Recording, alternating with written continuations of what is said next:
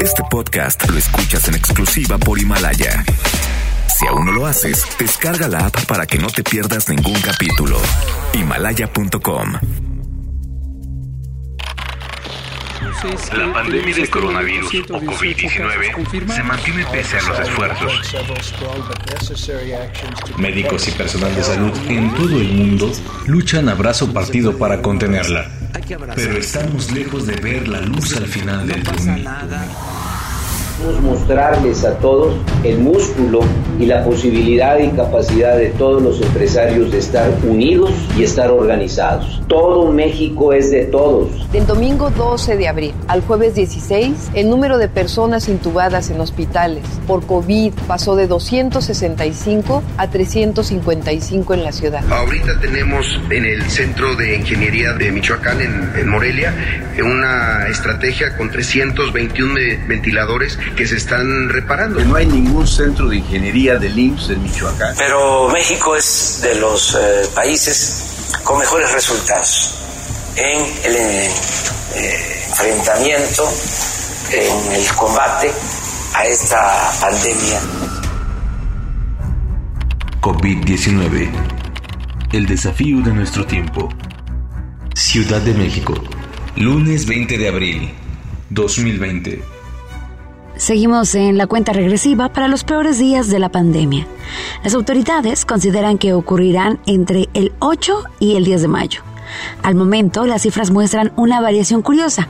Frente a los 104 muertos de ayer, hoy solo hubo 36 fallecimientos. Es decir, que la cuenta queda en 686 decesos. El número que sí mostró un alarmante aumento fue el de los contagios, de 7.497 a 8.261. Esto se traduce en buen mexicano a 764 en un solo día. En un mensaje a través de redes sociales, López Obrador reiteró el llamado para seguir en casa. López Gatel tiene mi apoyo, dice luego de la polémica desatada con la televisora favorita del presidente. Sin embargo, no pasó a mayores. México es de los países con mejores resultados en el combate a la pandemia. Eso dijo él. Pero México es de los eh, países con mejores resultados en el eh, enfrentamiento, en el combate a esta pandemia del coronavirus. Por eso tenemos que continuar con las recomendaciones de los médicos, de los especialistas, de los científicos. Es un grupo excepcional el que nos está asesorando eh, y lo que cuentan son los resultados. Les decía, vamos bien. Desde luego lo fundamental es el comportamiento de nosotros, el comportamiento del pueblo, el comportamiento de la gente. Y llevamos eh, en comportamiento 10 de calificación. Muy buena la calificación de los mexicanos. Y en el colmo de la irresponsabilidad, la ceguera y de plano la estupidez, el presidente estadounidense Donald Trump instó a la rebelión contra el confinamiento, pese a que su país se ha convertido en el principal foco del coronavirus, con cerca de un cuarto de los más de 154 mil muertos en el mundo. Pero esto tiene su mañana y lo hizo solo en estados gobernados por demócratas. Esperemos que no tenga éxito a costa de más muertos. Y ya que hablamos del mundo, a todos les surge acabar con el encierro. Y ante las señales de la desaceleración de la epidemia en Europa, aunque sigue aumentando el número de muertos, algunos países empezarán a reabrir los colegios.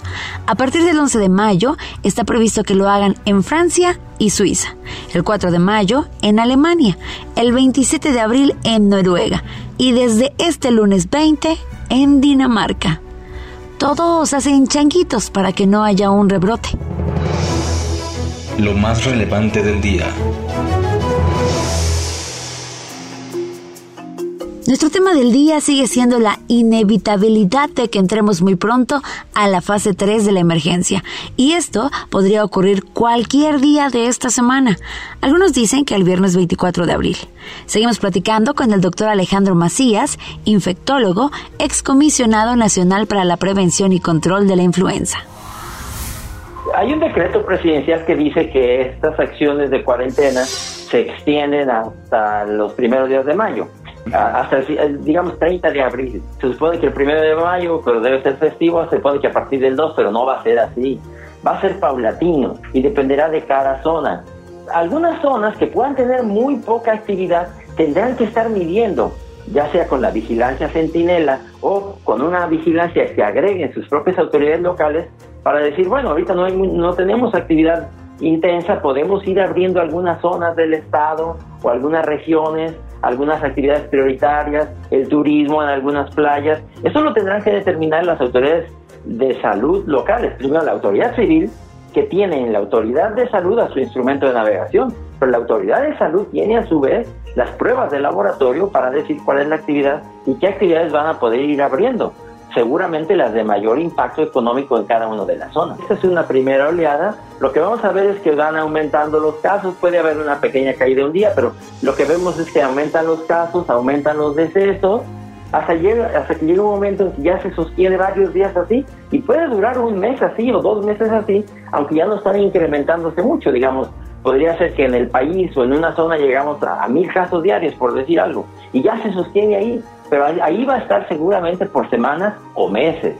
Y entonces, hasta que no veamos ya 14 días continuos de declive o 14 días que ya van estabilizándose y bajando los números, es donde ya podemos decir que esta primera oleada empieza a pasar, pero tampoco ser en todo el país al mismo tiempo. Esto es, primero se prende en una zona, luego otras van brincando, se llama un poco una epidemiología de palomitas de maíz, van brincando aquí, van brincando allá y no se van apagando al mismo tiempo en todos lados, eso hay que entenderlo. No piensen que fase 3 es que ya todo el país va a fase 3, eso ya no tiene, no tiene ningún sentido. Mira, el método Centinela es para la influenza.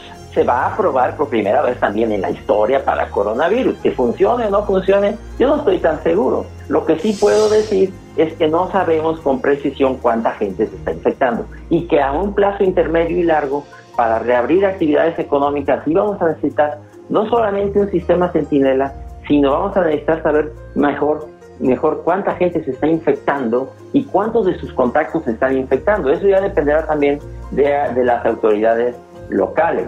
A la larga, la única manera que vamos a tener de saber cuánta gente se infectó es con estudios que busquen la producción de anticuerpos en la sangre. Los que tengan anticuerpos es que ya se infectaron, pero eso no lo sabemos ahorita, eso se va a ver en el futuro, probablemente de aquí a, varios meses, donde ya vayamos viendo qué porcentaje de la población se, eh, se infectó. Si, en, si hay 20 millones en la zona conurbada de Ciudad de México y resulta que una muestra determina que el 20% ya tiene anticuerpos, ah, pues infectaron 4 millones y entonces en retrospectiva sí se va a poder decir lo que ahora de manera prospectiva no se puede decir con precisión. Ese factor de 8.2 igual puede ser 10, igual puede ser 20. Un modelo es el, el que calculó el subsecretario, pero yo también podría calcular otro y ahí me sale 12, por ejemplo.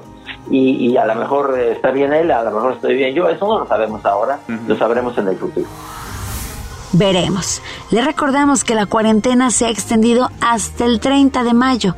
Precisamente 40 días. Serán difíciles sin duda. El bajo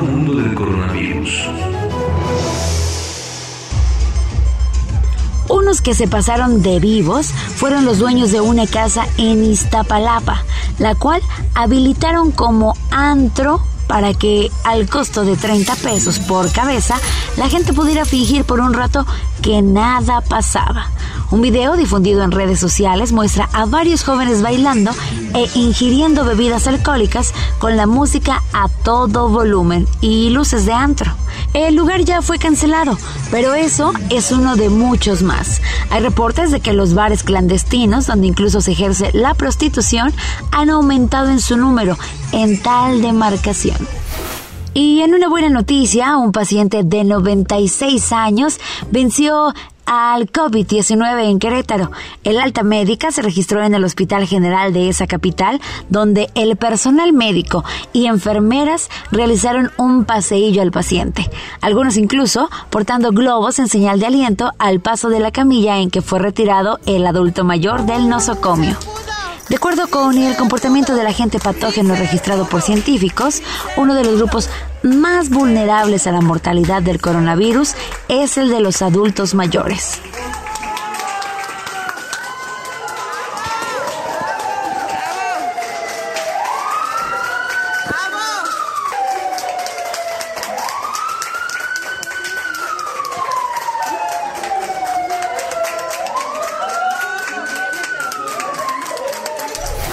¿Y se acuerdan de Lady Rata?